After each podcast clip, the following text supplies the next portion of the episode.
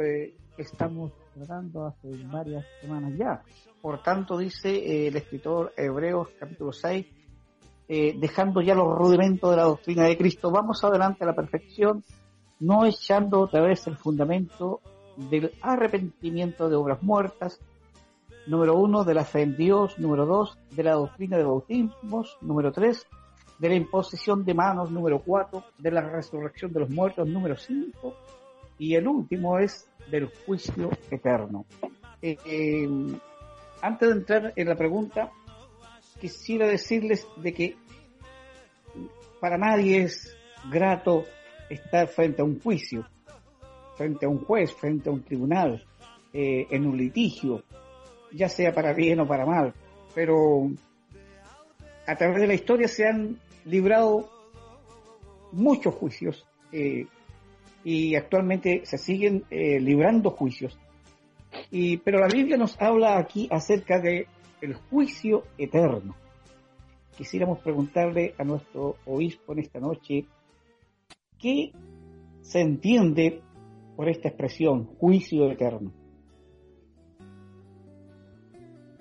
Bueno, vamos a decir en primer lugar, Salvador, qué es un juicio, un juicio divino, cómo podríamos tratar de definirlo, aunque son muy pocos los autores hoy día que han proporcionado definiciones respecto de esta, de esta expresión juicio divino, para que una vez que entendamos lo que es un juicio divino, podemos también entender el concepto juicio eterno, que dicho sea de paso, estamos hablando de las seis la última de las seis doctrinas básicas fundamentales que debe entender todo cristiano.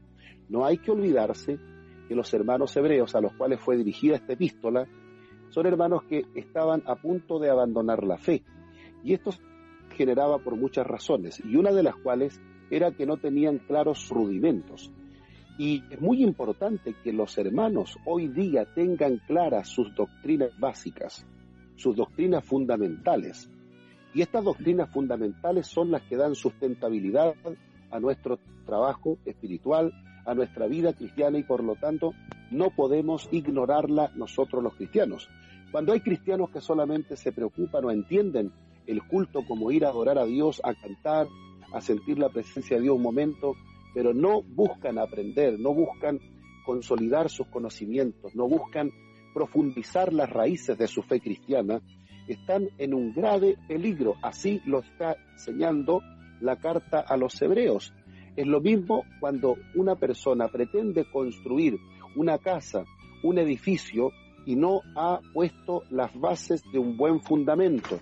Y por eso que el escritor de Hebreos nos habla de la importancia del fundamento. Y este fundamento, este, este eh, llamémosle, este concreto, este radial este fundamento tiene estas seis doctrinas básicas que hemos estado ya compartiendo hace más, casi dos meses. Ya hemos estado prácticamente eh, todos los, los miércoles con un determinado punto de esta doctrina. Hoy día el juicio eterno. ¿Qué es el juicio? Juicio divino es la intervención de Dios, la intervención divina, mediante la cual Dios haciendo uso de su atributo de justicia y sobre la base del sacrificio expiatorio de Cristo, otorga a cada uno la justa retribución.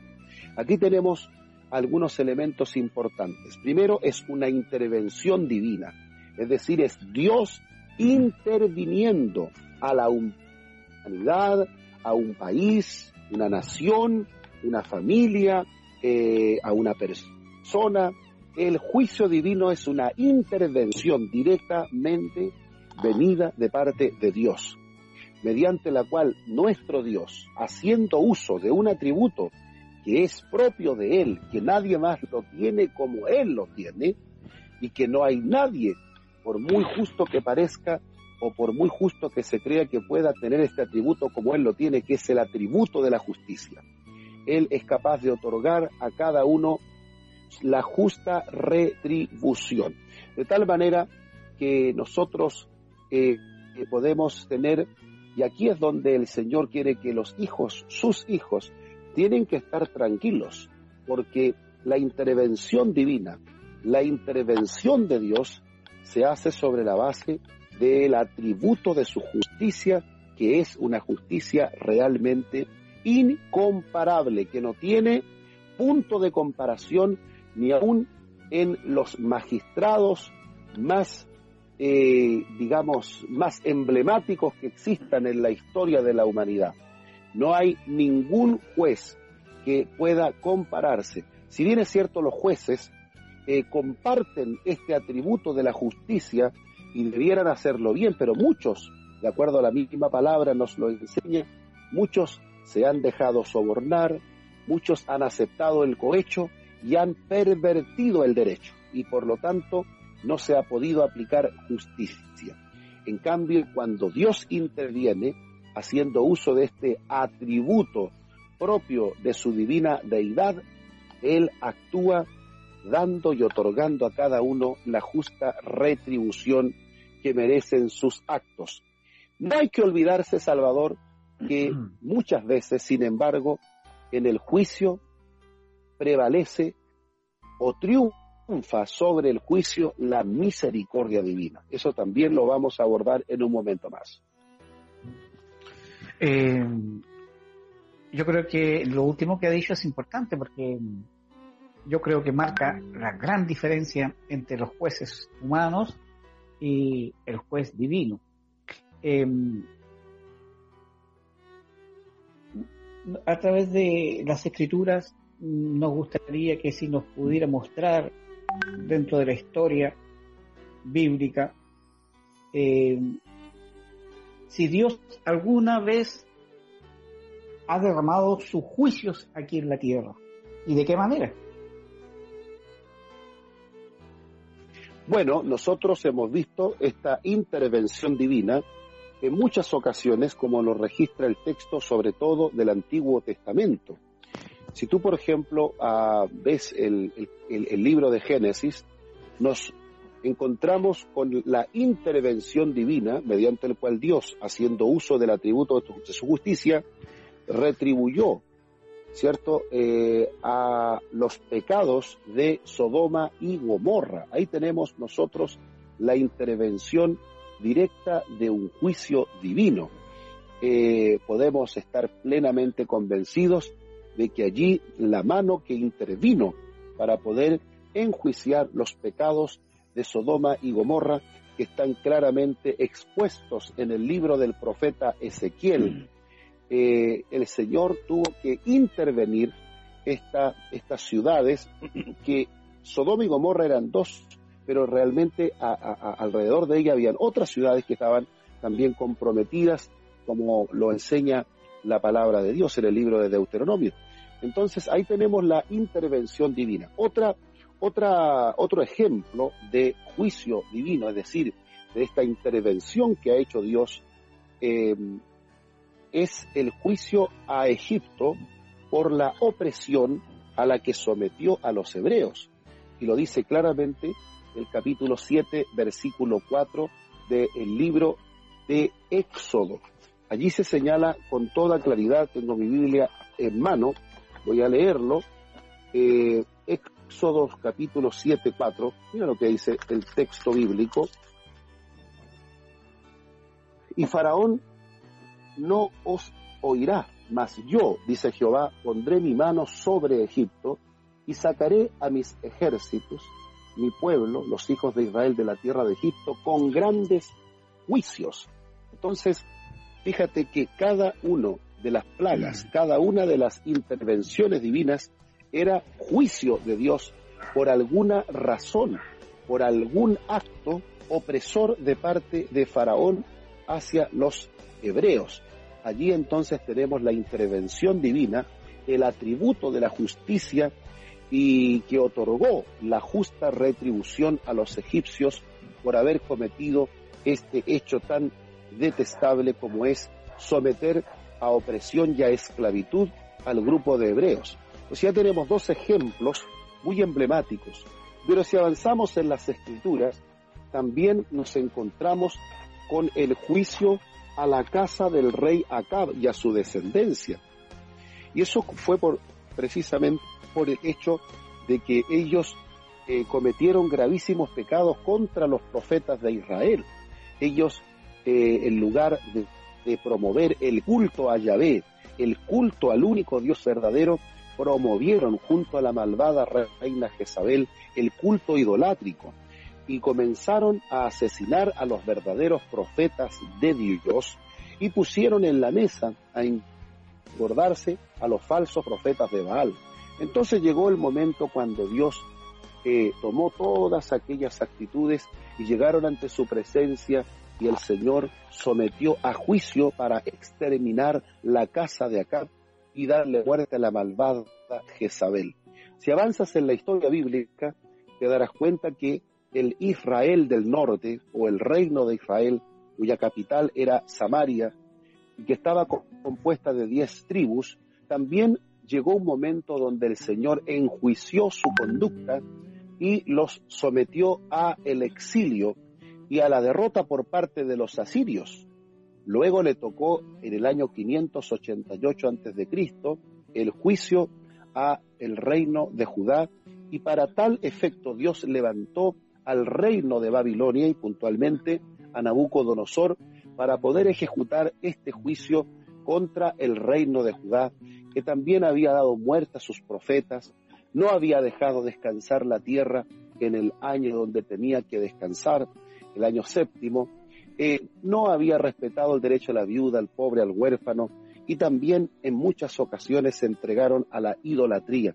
Y por lo tanto llegó el momento cuando Dios tuvo que intervenir haciendo uso del atributo de su justicia y otorgar a cada uno su justa retribución.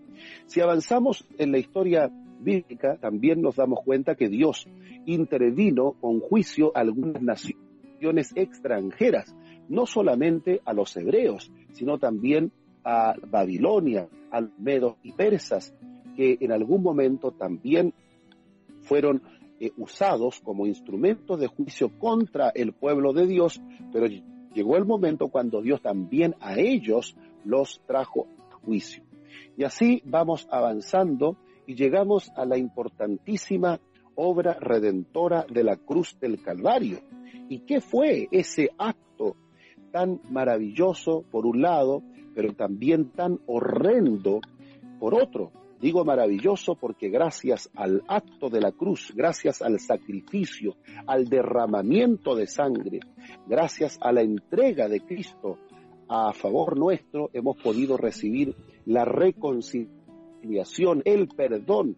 Sin embargo, es horrendo porque Jesús, siendo una inocente, fue falsamente acusado, fue calumniado, fue insultado, vituperado, aunque todo estaba escrito, pero eso no le resta lo trágico que fue también el proceso de Jesús que finalizó allí con su muerte en la cruz. Una horrenda ejecución que como tú bien lo sabes, Salvador, y muchos hermanos deben saberlo también, era la ejecución más dolorosa, la más vergonzosa y aquella que propiciaba el más grande dolor a los que eran crucificados entonces, ¿pero qué pasó allí? Allí se enjuició el pecado de la humanidad. Y gracias a ese acto judicial hemos sido declarados justificados por medio de la fe. Entonces, bien esta fue una intervención de Dios en la historia, una intervención del Dios, del Emanuel, del Dios con nosotros, a través de la cual se juzgó el pecado y todo el juicio, todo el sufrimiento cayó sobre el cuerpo de nuestro Señor Jesucristo. Eh, maravilloso sin duda lo último que ha dicho. Eh, quisiera eh, recapitular lo que sus palabras respecto del juicio de Dios eh, usted nos ha comentado de que es una intervención divina, ya sea en la familia, en las personas o en las naciones. Eh, muy conocidos son los juicios, como usted bien nos señalaba, a Sodoma, a Egipto, a los reinos del norte y del sur. Eh, pero algo se me queda en el tintero respecto del juicio divino. También usted señalaba de que muchas veces triunfaba la misericordia. Sin embargo, eh, en, estos juicios que usted ha citado, eh, Dios se ha mostrado como, como un juez implacable. Eh, ¿Podría decirse de que mm, con Nínive fue un juicio lleno de misericordia y también con el rey Ezequiel? Bueno, eh, podríamos decir claramente que la misericordia siempre estuvo anticipándose al juicio divino. Eh, Dios eh, nos ha enseñado en su palabra, ¿cierto?, que los juicios divinos no, no caían en forma abrupta, en forma absolutamente inesperada. Generalmente los juicios divinos estaban precedidos por muchas acciones de parte de Dios para poder de alguna manera eh, convertir el corazón de las personas o también para poder hacerlos cambiar eh, de su mal camino. Vamos a recordar uno de ellos muy importante que yo creo que la mayoría de los autores que han leído medianamente las Sagradas Escrituras pueden ratificar. Cuando Nabucodonosor tiene ese sueño perturbó en el cual se mostraba un árbol frondoso bajo el cual anidaban las aves y también estaban paciendo las, los animales comiendo tranquilamente, y se escuchaba una voz que decía derribar al árbol. Eh, luego sabemos que nadie, ningún astrólogo, mago, adivino, agonero, fue capaz de interpretar dicho sueño, pero Daniel, el hebreo, lo hizo y allí tuvo una palabra de parte de Dios, en la cual Daniel le dijo, eh, actúa con justicia, redime tus pecados con justicia, si quizás esto sea una prolongación, o sea, en otras palabras, comienza a comportarte de manera tal que el Eterno que ha determinado tu juicio tenga piedad y misericordia de ti. Y vemos que pasaron doce meses, es decir, no vino el juicio en forma abrupta, pasaron doce meses y luego de doce meses, valga la redundancia, eh, el Señor entabló juicio contra Nabucodonosor. Entonces, si nosotros vemos allí, eh, tenemos un caso muy parecido en el que usted mencionaba, Salvador, como es el caso de Nínive, en el cual el Señor les envió un profeta, pero no solo les envió un profeta, sino que también le envió o le permitió a profeta llegar de una manera absolutamente anormal, milagrosa, a la tierra. La Biblia dice que el pez vomitó a Jonás en la tierra de Nínive.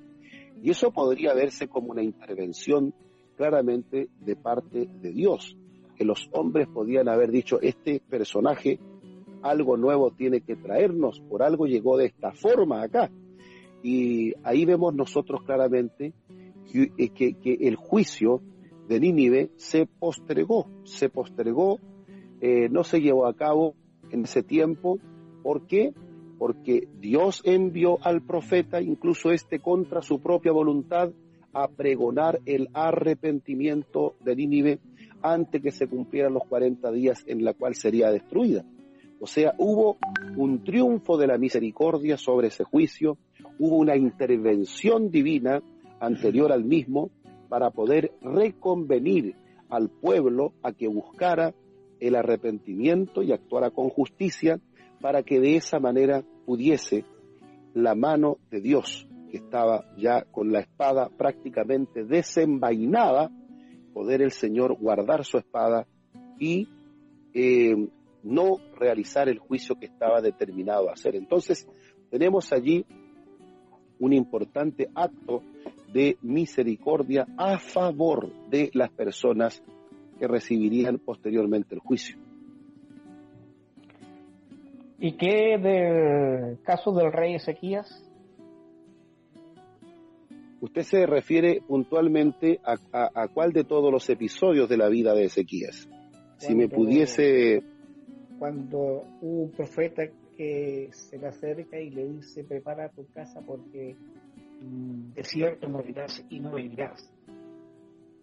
Y él se torna al, a la pared y empieza a reclamar a Dios su misericordia que han dado en sus caminos, se va el profeta y luego Dios le habla al profeta, vuelve y dile que le añadirás 15 años más, le añadiré 15 años más a su vida. Bueno, en tal caso, tenemos en primer lugar que identificar si nos encontramos ante un juicio divino. Eh, de ser así, eh, aun cuando el texto no lo señala con claridad, pero si esa sentencia de muerte se debía a una intervención de parte de Dios, por la cual haciendo uso del atributo de, su justicia otorgaría una justa retribución a Ezequías, si éste pudiese ser considerado un juicio, claramente estuvo precedido por un anuncio que le permitió a Ezequías poder humillarse delante de la presencia de Dios. Bien, es difícil verlo como un juicio en el contexto de lo que estamos hablando, sin embargo, si así lo viésemos, si, si eh, eh, eh, la extensión del tema permitiese entenderlo como un juicio divino, también habría estado precedido por un periodo de misericordia. me gusta el tema, me gusta, me atrae, creo de que de alguna manera estamos conociendo un poquito más a Dios, cómo obra Dios, cómo piensa, cómo actúa este gran soberano Señor Jesucristo. Eh, entramos ya a la pregunta número 3 de este cuestionario que tengo en mi mano eh, para bombardear con preguntas, la verdad, a nuestro querido expositor. Eh, la pregunta dice de esta manera, ¿cuáles son las características un juicio divino? Bueno, las características de un juicio divino es decir, cómo Dios intervino en la historia, cómo actuó Dios al momento de intervenir, cuáles eran los elementos centrales que caracterizaban esa intervención de la historia. Al menos podemos encontrar cuatro importantísimos elementos que se relacionan con, esta intervención divina llamada juicio.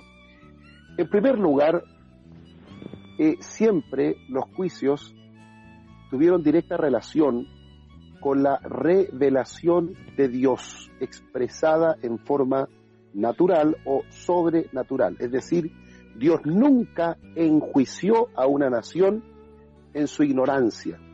Siempre las enjuició, siempre intervino Dios declarando un determinado juicio cuando había proporcionado previamente una revelación de su voluntad ya sea en forma a través de la naturaleza o también a través de su revelación sobrenatural o especial. Por ejemplo, vemos el caso puntual eh, con Israel, con Judá.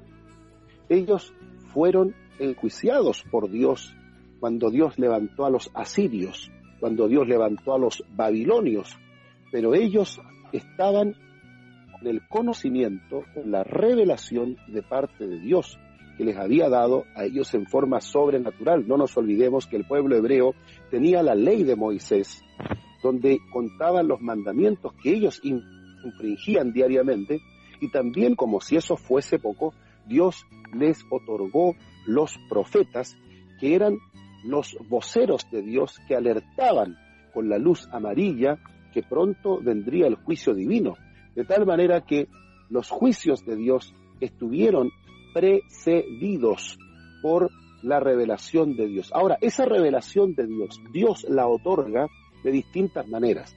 Y en teología se conoce con toda claridad que existen dos canales a través de la cual Dios envió esa revelación al género humano.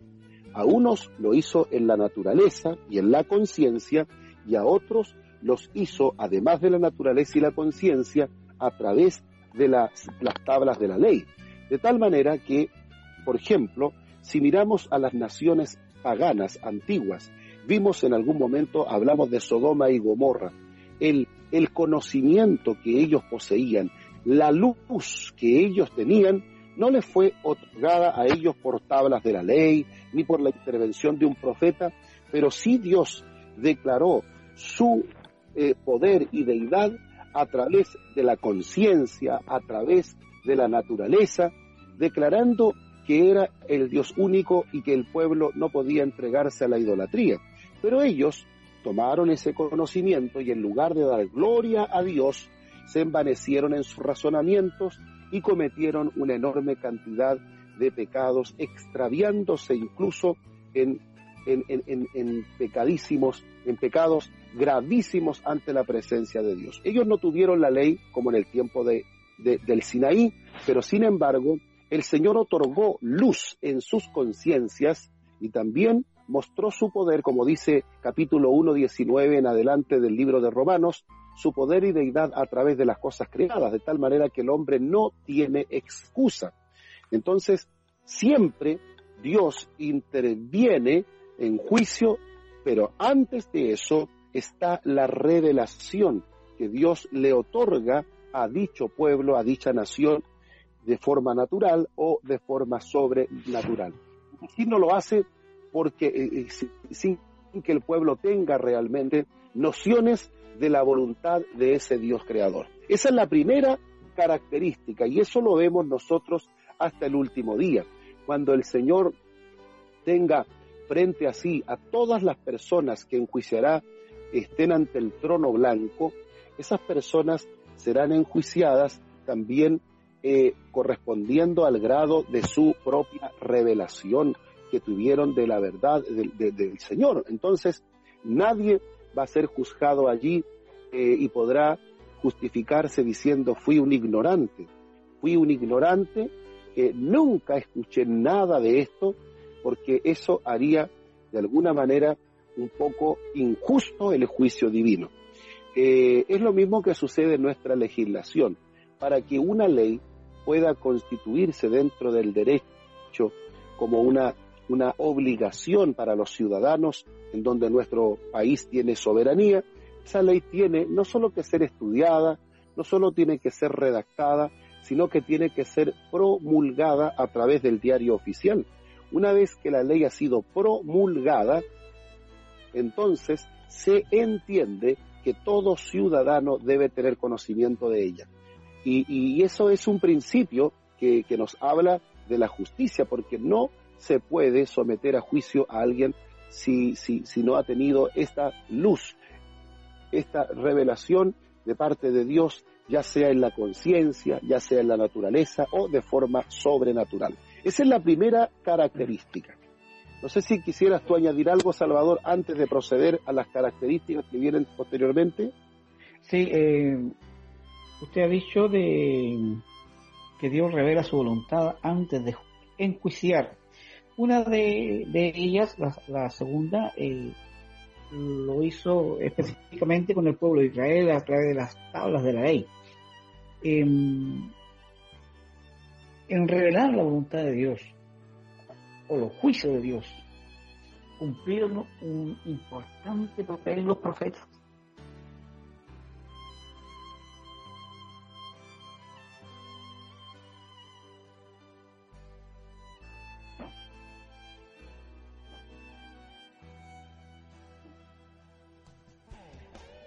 Claro que sí. Los profetas fueron muy, pero muy importantes para Israel, aun cuando ellos muchas veces no lo entendieron así, sino que los consideraban una verdadera piedra en el zapato. Los profetas eh, tuvieron importantísimas funciones que cumplir, pero una de ellas era precisamente advertir al pueblo cuando éste se estaba eh, descarriando y se estaba de alguna manera alejando de la voluntad de Dios expresada en su ley. Y los profetas hablaban en nombre de Dios, inspirados por Dios, para poder buscar que el pueblo entrara en una actitud de contrición y arrepentimiento. Entonces, esta acción de los profetas, si uno la ve desde esa perspectiva, es una expresión del amor de Dios por su pueblo. Buscando el Señor que no se extraviara a Israel, le envió a sus profetas para que ellos pudiesen, a través del poder de la palabra, llamar al pueblo hebreo al arrepentimiento y a la acción, es decir, a la práctica de los mandamientos. De esa manera ellos podrían evitar el juicio y hacerse nuevamente acreedores de una enorme cantidad de promesas de bendición que tenían el pueblo de acuerdo a la ley de Moisés. Sin embargo, el pueblo hebreo muchas veces mató a sus profetas, los lapidó, los aserró, los exilió, los dejó a pan y agua y le dio un trato bastante denigrante. ¿Por qué? Porque obviamente cuando el pueblo estaba desenfrenado, no aceptaba que ningún profeta les enrostrara su pecado y de esa manera ellos no tenían entonces excusa, bueno, delante de Dios. Al, contrario, al, al, acallar a los profetas, estaban acallando la voz de Dios, la autoridad de Dios hacia ellos y eso los hacía doblemente responsable de los juicios que se avecinaban. Y esto es característico, por ejemplo, con el profeta Jeremías, ¿se acuerda cuando eh, el profeta instaba al pueblo a que fueran a, Babilonia, que, que obedecieran, que esa era la voluntad de Dios, y, los reyes hacían caso omiso y se reían del profeta, diciendo, pero ¿cómo Dios va a querernos llevar cautivo a Babilonia? Eh, al parecer el profeta estaba en sintonía con la revelación del juicio de Dios, no así el pueblo ni los reyes. Claro, el pueblo generalmente se encontraba en una actitud de relajo espiritual, viviendo cómodamente extravío de la voluntad de Dios y no siendo capaz de leer las señales que se estaban dando en materia de de, la política internacional, si pudiéramos llamarle. Eh, ¿Por qué? Porque los profetas eh, eran hombres tan instruidos que al mismo tiempo eh, no solamente estaban ávidamente leyendo la Torá, la ley, y Dios abría su entendimiento para poder interpretar a la nación y para interpretar los momentos difíciles, sino que hacían verdaderas lecturas, lecturas sociológicas de lo que estaba aconteciendo alrededor de Israel. Por lo tanto, eran hombres de mucha instrucción y eh, tenían la facultad y de parte de Dios la, la tarea de poder advertirle a la nación de Israel o a la nación de Judá del juicio que prontamente se avecinaba contra ellos. De tal manera que la acción de los profetas es una acción amorosa de parte de Dios, pero una acción amorosa que al mismo tiempo eh, repercutía con su mensaje como un martillo, palabras de Jeremías, como un verdadero martillo que quebranta la piedra.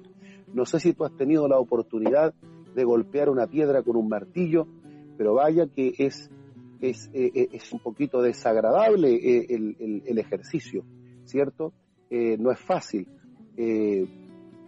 se esparcen, comienzan a, crespitar, por decirlo de alguna manera, chispas por todos lados, eh, hay ruptura eh, y eso genera cierto, cierta dificultad, digamos, o era una forma metafórica de expresar lo complejo que era el ministerio profético en tiempos cuando los videntes y los representantes de Dios llamados profetas tenían que confrontar al pueblo por su injusticia social, por su idolatría, por su pecado. Bueno, bueno, en definitiva, Salvador, lo que quería decirte es que la característica del juicio divino es que siempre está precedido por una revelación. Dios manda o Dios le da al pueblo la revelación primero, sea en forma de la ley, de profetas o también en los casos de los pueblos paganos a través de la conciencia, la luz de Dios en su conciencia y en la naturaleza.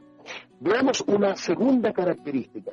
Están precedidos por periodos de advertencia.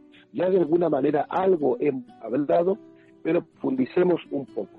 Es decir, siempre Dios va a advertir al pueblo, de alguna manera le va a dar el mensaje de advertencia para que el pueblo tenga la oportunidad de enmendar su camino.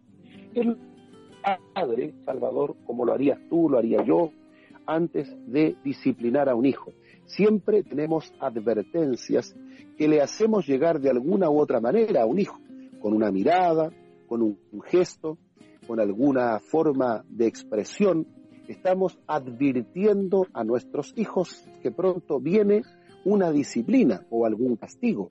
De la misma forma Dios, siempre que va a intervenir declarando un juicio, siempre Dios, primeramente, lo permite que preceda a dicho juicio un periodo de advertencia. Ya lo que estamos viendo ahora, Salvador, en el libro de Hebreos, son precisamente siete advertencias para que el pueblo no caiga en la apostasía y abandone al Señor. La tercera característica de estos juicios es que muchas veces son aplacados por una actitud de contrición y arrepentimiento. Vemos el caso de Nínive, por ejemplo, cuando ellos recibieron de parte de Jonás el mensaje y ellos entraron en un tiempo especial de contrición y arrepentimiento. Ellos comenzaron a actuar de manera distinta, ellos se humillaron delante de Dios para pedir su misericordia, ellos no hicieron caso omiso de la voz del profeta de eh, Jonás, perdón, ellos atendieron a la voz de dicho profeta y mostraron mucha sabiduría para acceder al arrepentimiento. Y de esa manera que lo que hicieron, aplacar el juicio de Dios con el arrepentimiento. Esto fue una prolongación porque luego, bueno, Nínive fue enjuiciada, pero 100 años más tarde, y eso prácticamente fueron dos, tres siguientes.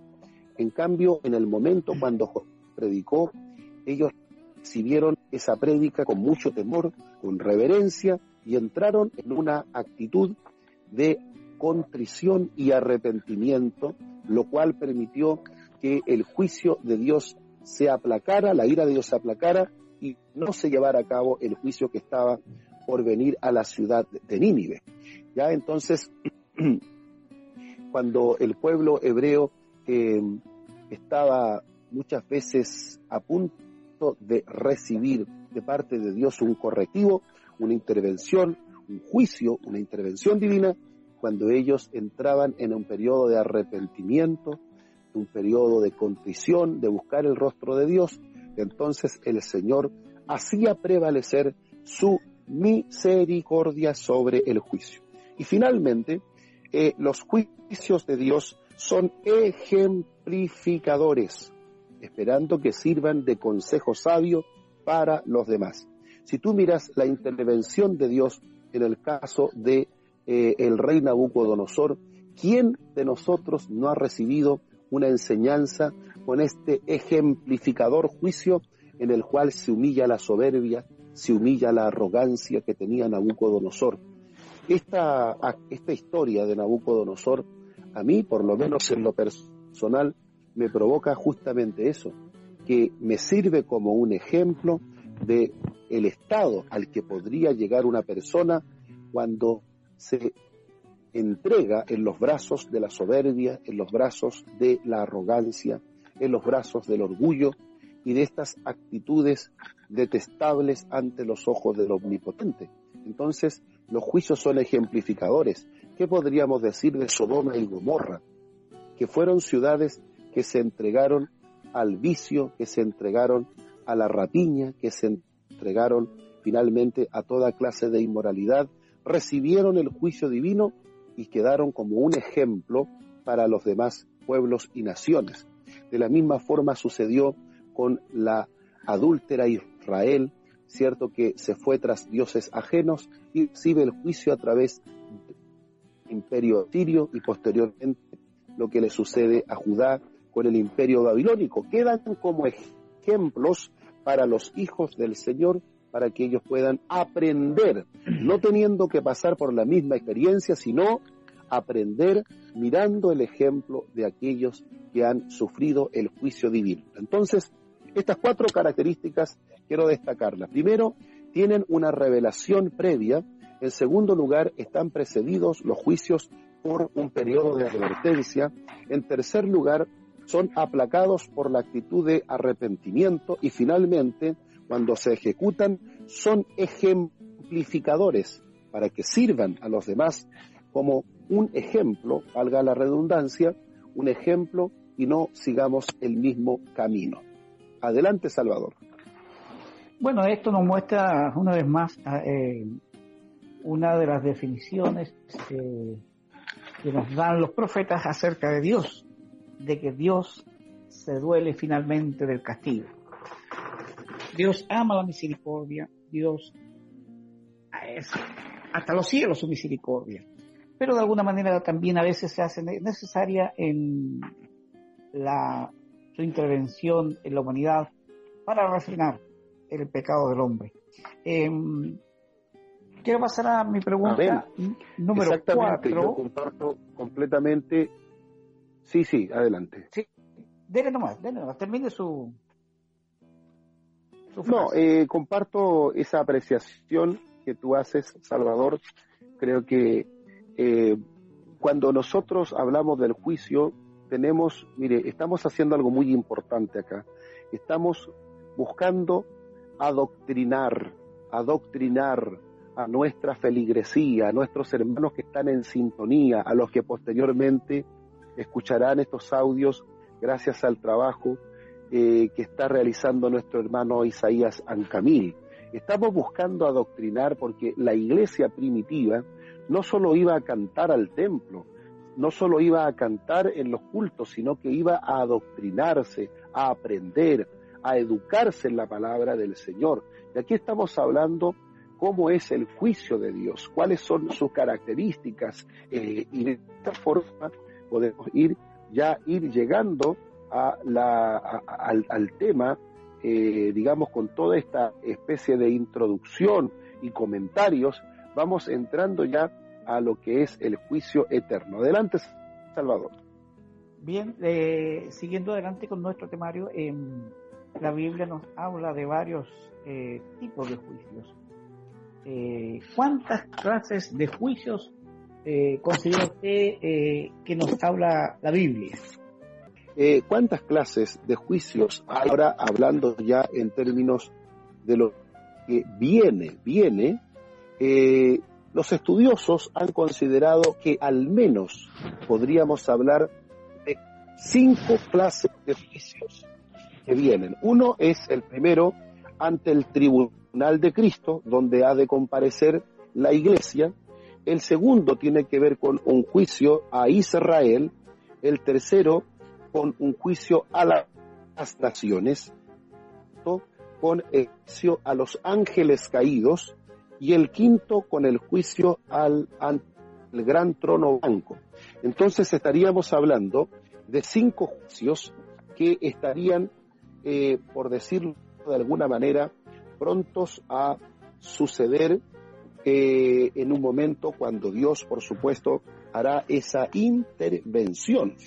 Ya eh, el primero de ellos tiene que ver con la comparecencia de los cristianos, los hijos del Señor, ante su tribunal, ante el tribunal Cristo, como se señala concretamente en Segunda de Corintios capítulo 5 y versículo 10 que dice de la siguiente manera. Porque es necesario que todos nosotros comparezcamos ante el tribunal de Cristo para que cada uno reciba según lo que haya hecho mientras estaba en el cuerpo, sea bueno sea malo. Bueno, los estudiosos concuerdan que este tribunal de Cristo es el momento en el cual se recompensará a cada uno de los creyentes de acuerdo o en virtud de lo que hayan hecho o trabajado en la vida cristiana. Porque de alguna manera, y lo pienso en forma muy personal, eh, una persona que se convirtió en la fe y que a lo mejor simplemente siempre eh, estuvo eh, yendo a un culto, pero no se comprometió con la obra de la evangelización, no trabajó por el Señor, eh, sino que siempre mantuvo una actitud absolutamente pasiva y pensemos en otro que dejó muchas veces amigos, trabajo, familias, por predicar el Evangelio, algunos encontraron vituperios, escarnios, momentos difíciles, adversidades, pobrezas, hambres. Pensemos en el trabajo del apóstol Pablo, por ejemplo. Entonces, claramente cuando lleguemos ante el tribunal de Cristo, Dios mirará la obra de cada uno y recompensará de acuerdo a los criterios y juicio que Él establezca, que siempre es un juicio justo. Estamos hablando de que el primer, el primer juicio es el tribunal de Cristo en el cual comparecerán los cristianos para recibir eh, conforme a su trabajo en la obra lo que Dios ha determinado para cada uno de ellos. Por un lado, cierto, sabemos que todos van ya eh, van a recibir lo que es la salvación, como diríamos siguiendo la parábola que enseñó Jesús, a todos se le va a pagar un denario. Eh, hayan trabajado una hora, hayan trabajado todo el día, todos van a recibir el denario de la salvación.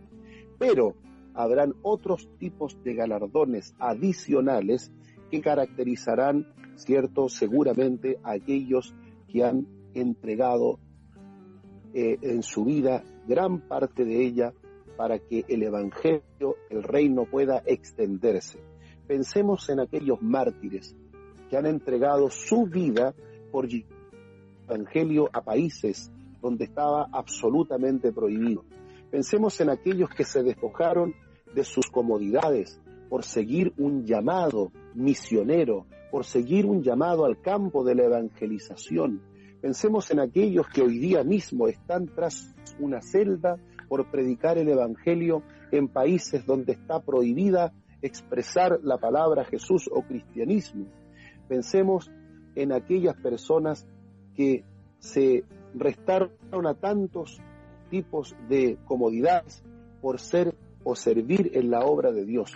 Y pensemos también en aquellos que siempre han buscado en la obra del Señor ser servidos y que no han entregado de sí nada más que estar en algunos cultos. Entonces, todas esas cosas tenemos que pesarlas para que entendamos que habrá un momento en la cual Dios, el Señor Dios Todopoderoso, llamará ante su tribunal a todos sus hijos, como un verdadero padre que después de que ha asignado una multitud de tareas, llama a todos sus hijos y a cada uno les pide cuenta por lo que le asignó y retribuye conforme a lo que ellos hayan realizado. Ese es el primer juicio salvador del cual puedo hablarte en esta noche. Eh, ¿Qué le parece? Te quiero informar, eh, Salvador. ¿Sí?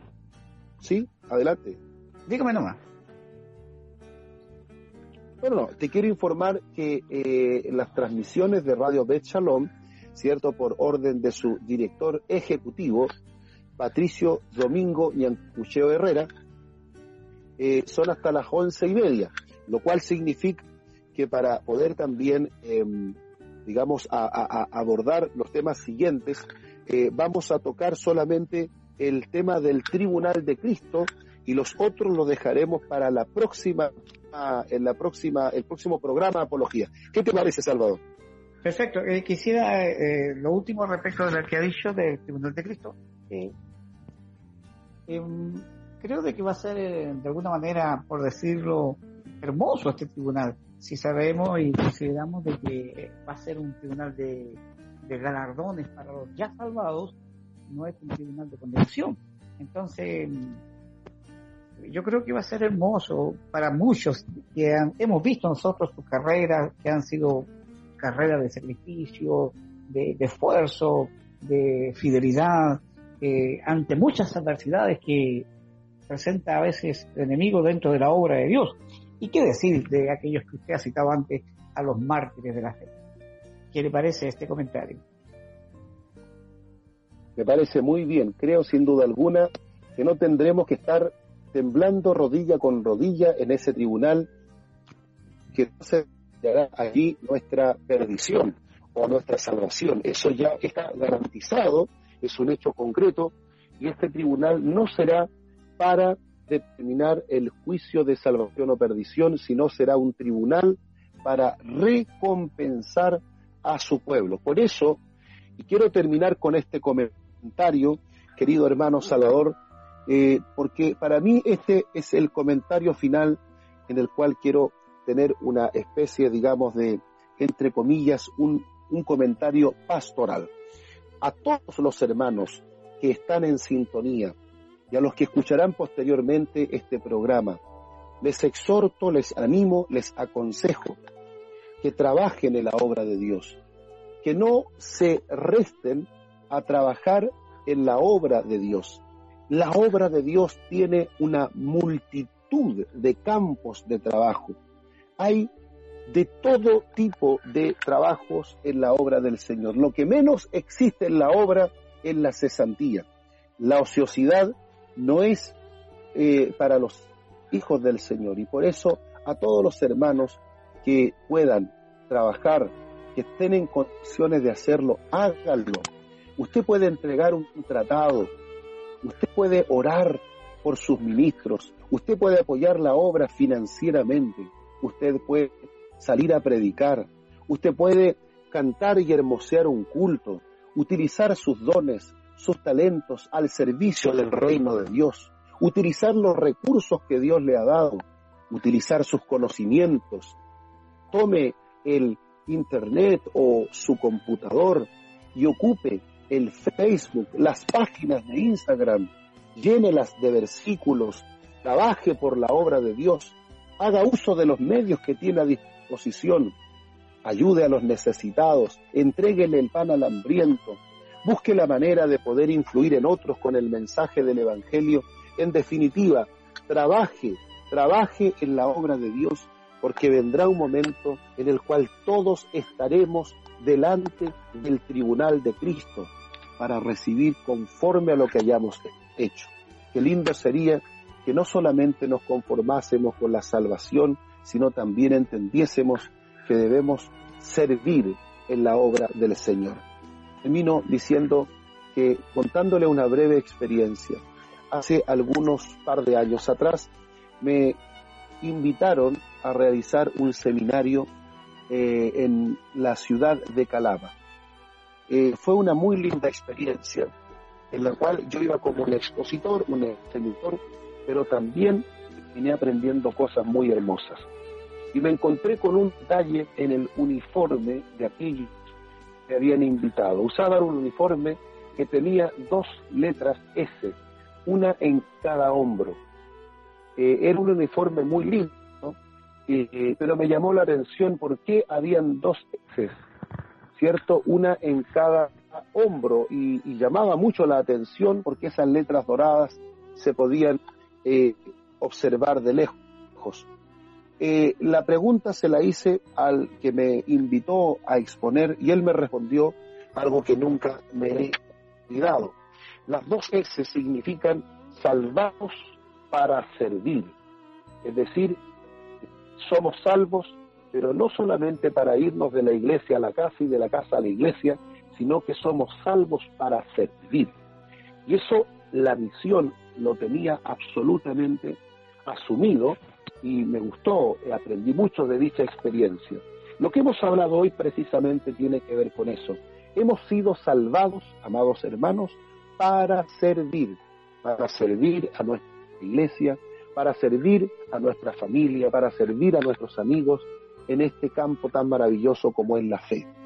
Que Dios nos abra el entendimiento y nos permita ver que hay mucho, mucho trabajo en la obra de Dios con el cual podemos servir en el reino del Señor. Adelante, Salvador.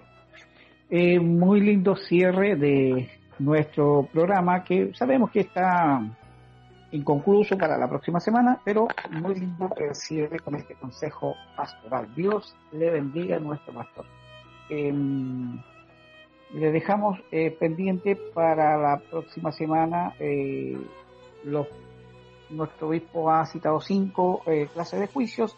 ya se ha visto uno que es el Tribunal de Cristo. Luego, la próxima semana se estará tocando el juicio a Israel, juicio a las naciones, juicio a los ángeles caídos y el último, y el más terrible, juicio del gran trono blanco. Que Dios les bendiga a todos, todos nuestros oyentes, a nuestra hermana Tamara, eh, agradecimiento por su preocupación. Sabemos de que ella hace un esfuerzo tremendo también porque tiene que levantarse muy tempranito de mañana a sus labores cotidianas. Así que Dios le bendiga y la prospere A su padre, que está a lo lejos también, y a toda su familia, a nuestro obispo, a su familia y a todos nuestros hermanos. Que Dios les bendiga de mi parte en el nombre de Jesús. Nos vemos la próxima semana, pasadito de las 10 de la noche. Muchas gracias, hermano Salvador Caballero. Me sumo también a sus agradecimientos a nuestra hermana Tamara. Gracias por estar con nosotros hasta esta hora de la noche. Y como bien decía Salvador, nuestra hermana Tamara tiene una gran responsabilidad. Eh, ella tiene que eh, mañana madrugar y por supuesto tenemos que ser respetuosos. Esperamos, hermanos y hermanas, haber contribuido en vuestro conocimiento a crecer un, poquitito más que este granito de arena que hemos aportado junto a nuestro hermano Salvador Caballero Fierro permita que podamos temer al Señor y agradarle de mejor forma. No se olviden que un día estaremos todos ante el tribunal de Cristo. Trabajemos ardientemente, apasionadamente por la obra de nuestro Dios. Saludos también a mi hermano Isaías San Camil, que está tomando todos estos audios, los está editando y posteriormente subiéndolos a la página web de nuestra Iglesia Apostólica de Jesucristo. Saludos también a nuestros hermanos de la Radio Apostólica 103.3 y por supuesto a todos los oyentes que nos han honrado con su audiencia. Oremos para despedir este maravilloso programa Apología Cristiana. Soberano Dios Todopoderoso, en esta noche, junto a nuestro hermano Salvador Caballero, queremos darte gracias por habernos otorgado tan honroso privilegio como es el de enseñar, el de reflexionar, hacer un poco de teología al mismo tiempo y compartir con nuestros hermanos tan relevantes temas bíblicos para el crecimiento y el apoyo espiritual a nuestras vidas. Te damos gracias, Señor, porque nos has permitido trabajar aquello que por gracia hemos recibido. Te damos gracias, Dios bendito, porque a través de tu gracia nos has sostenido y nos has permitido llegar con un mensaje de luz y esperanza a todos nuestros hermanos. Señor, ayúdanos para que esta palabra pueda hacerse realidad en nuestro día cotidiano, que seamos no solamente salvados, sino también servidores de Cristo mientras peregrinemos en esta tierra. Te, pedimos, Señor, que abras los ojos de nuestro entendimiento para poder ver dónde está la necesidad y poder allí trabajar. Que no solo describamos la necesidad, sino que nos dispongamos a trabajar para suplirla. Señor amado, gracias por toda aquella playa de, de trabajadores, ministros, siervos y siervas de Dios que han trabajado por años y gracias al trabajo servicial de cada uno de ellos, nosotros hoy podemos ser predicadores, ministradores de tu palabra. Señor, te damos gracias y queremos también nosotros cumplir el propósito de nuestro llamado y entregar la antorcha a la próxima generación, entregar la antorcha encendida a la generación que viene para que ellos sigan realizando la labor ministerial. Te damos gracias, Señor, y ahora te pedimos que nos permitas tener un reparador descanso, continuando en nuestra búsqueda del conocimiento de la palabra para enriquecernos en la fe. Gracias en el nombre de Jesucristo. Amén y amén. Amén.